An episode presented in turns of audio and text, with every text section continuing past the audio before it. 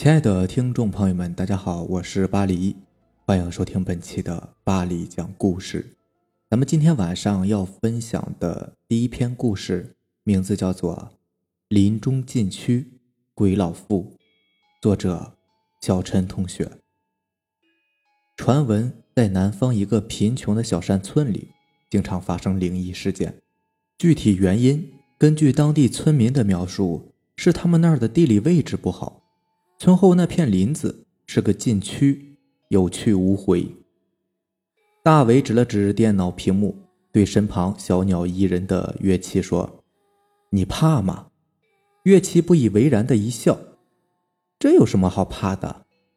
大伟搂了搂乐琪的肩膀说：“哎，反正这次毕业旅游不是还没有决定要去哪儿吗？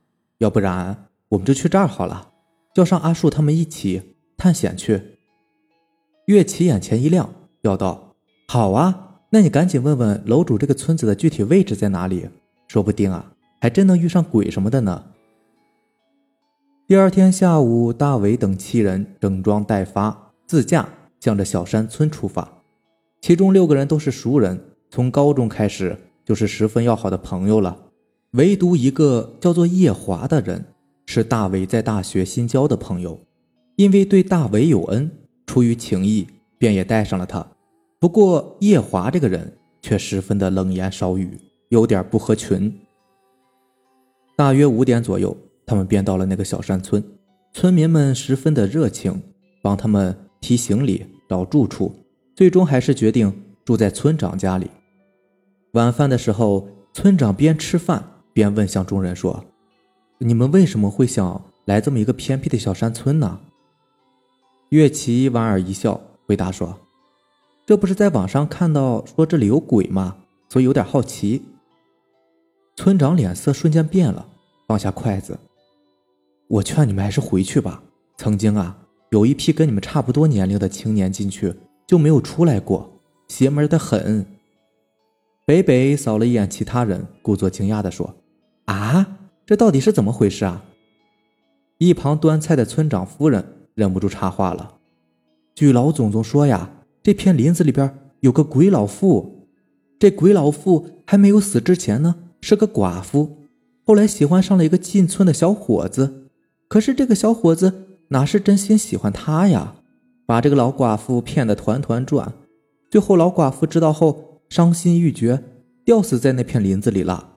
从那以后啊，那片林子里就传出闹鬼的传闻，甚至还有人说。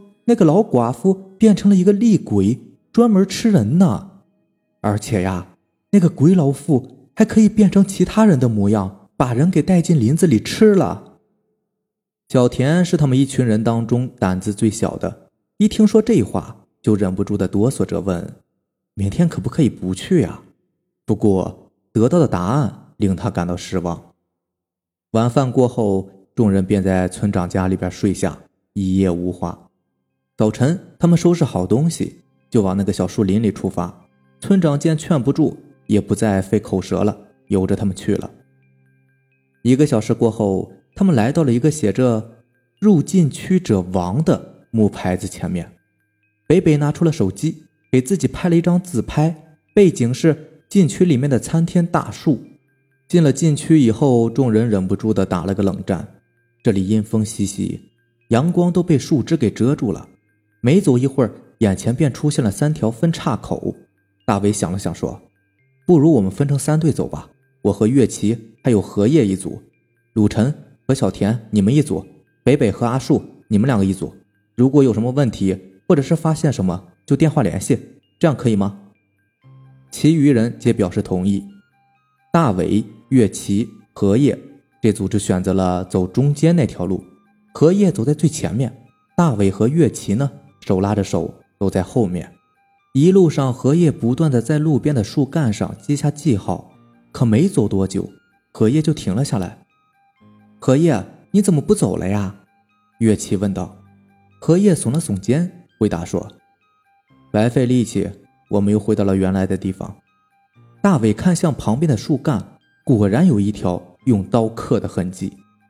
算了算了，我们找个地方休息一会儿吧，等他们回来。说完。岳琪便自顾自地找了个干净的地方坐了下来。忽然，岳琪大叫了一声，大伟和荷叶急忙跑了过去，发现岳琪手里有一部粉红色的触屏手机。岳琪看出了两个人心中的疑惑，解释道：“这是北北的手机，我和他那么熟，不会认错的。他们是不是遇到什么危险了？”大伟拿过手机，打开，发现手机并没有锁屏，可以直接打开。为了确认身份，大伟直接打开了相册，里面的第一张就是北北刚进禁区的时候自拍照。大伟点开那张照片，岳琪似乎发现了什么，把相片放大。就在北北的左后方，有一个老太婆，老太婆还冲着镜头露出诡异的微笑，让人毛骨悚然。岳琪把照片缩小以后，数着照片里的人数，突然发现了什么的，一脸惊悚的看着荷叶，大叫道：“你到底是谁？”大伟很是疑惑，问岳琪到底怎么了。岳琪把照片给大伟看，上面除了那个诡异的老太婆之外，包括北北有六个人，唯独少了一个荷叶。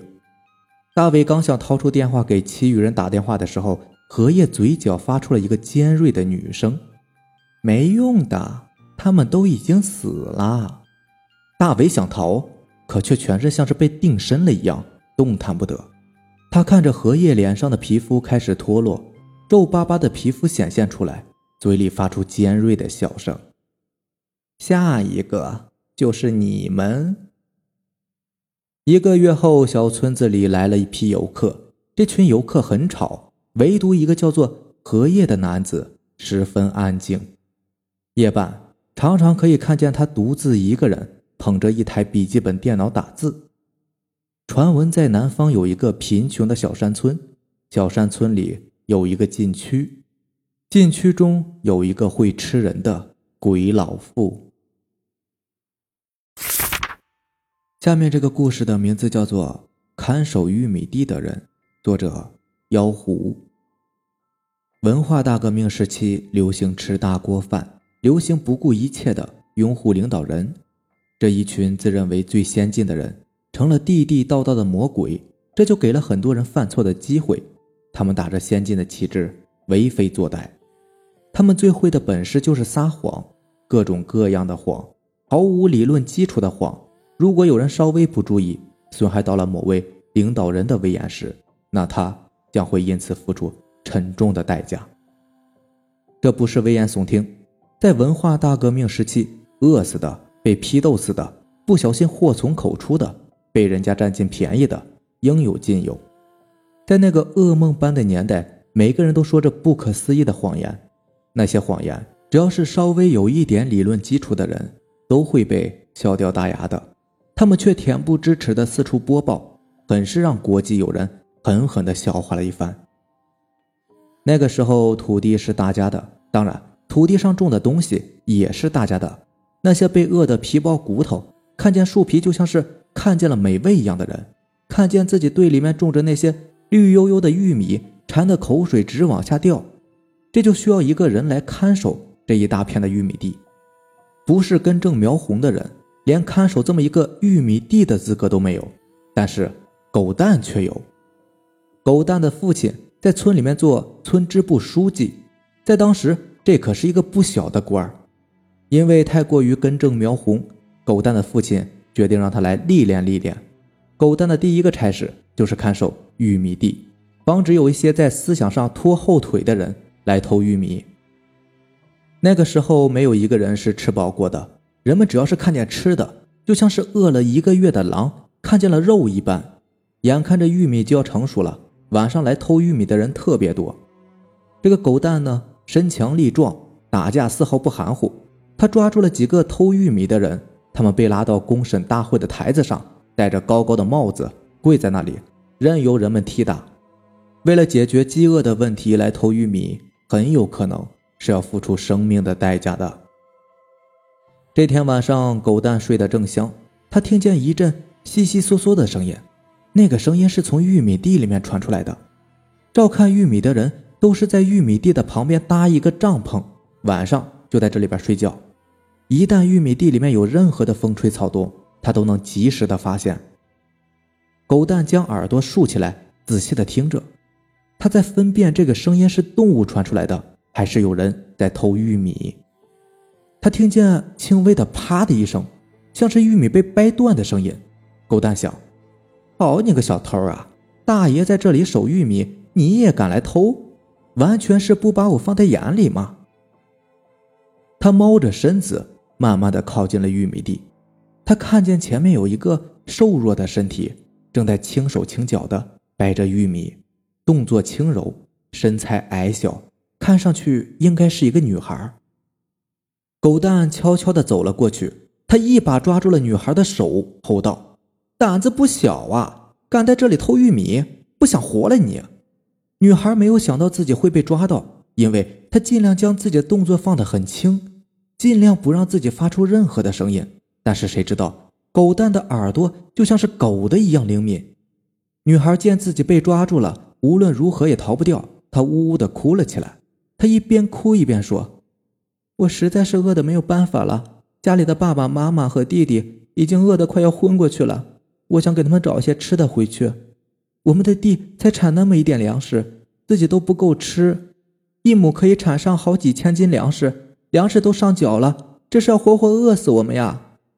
女孩一边痛哭一边咬牙切齿的说道：“狗蛋的心软了。”他最害怕看见女人哭，女人一哭，他就显得六神无主。女人也实在是饿得没有办法，这年头谁不饿呢？狗蛋有时候看见自己的手都想咬上两口，更何况这样一个如花似玉的大姑娘，要不是三年自然灾害，他们也许不会有这样悲惨吧。可是到底是天灾还是人祸，谁也说不清楚。女孩看狗蛋有些心软。她的怀里还死死地抱着那几个偷来的玉米，狗蛋不怀好意地看着他。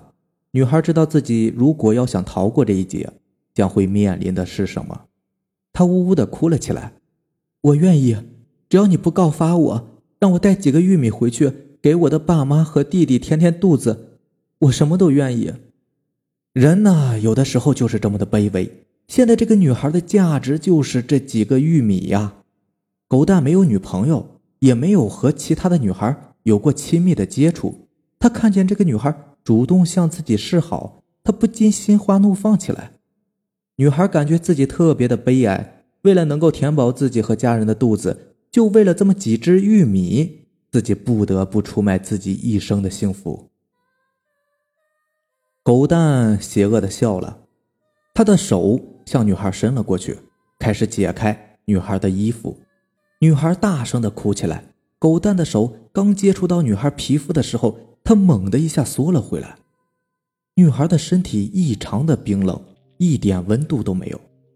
现在可是大夏天呢，他摸了摸自己的手臂，身上的皮肤有些烫手。他再次将手触碰到女孩的皮肤，一样的冰冷，没有任何的温度。要是一个正常的人，应该有着正常的温度啊。眼前这个女孩停止了哭泣，狗蛋感觉自己全身的汗毛都已经竖了起来，他感觉到了前所未有的害怕与危险，他的整个身体绷得笔直，一动也不敢动。女孩咯咯的笑起来，他开始慢慢的解开自己的衣服，狗蛋不敢看，但是他又忍不住强烈的好奇心。女孩的衣服下面没有原本应该出现的光滑皮肤，而是只有一具。千疮百孔的身体，女孩的皮肤早就已经开始腐烂了，红色的、黄色的液体沾满了她的衣服，并且不断的往下滴落着，一种强烈的腐臭的气息迎面扑了过来。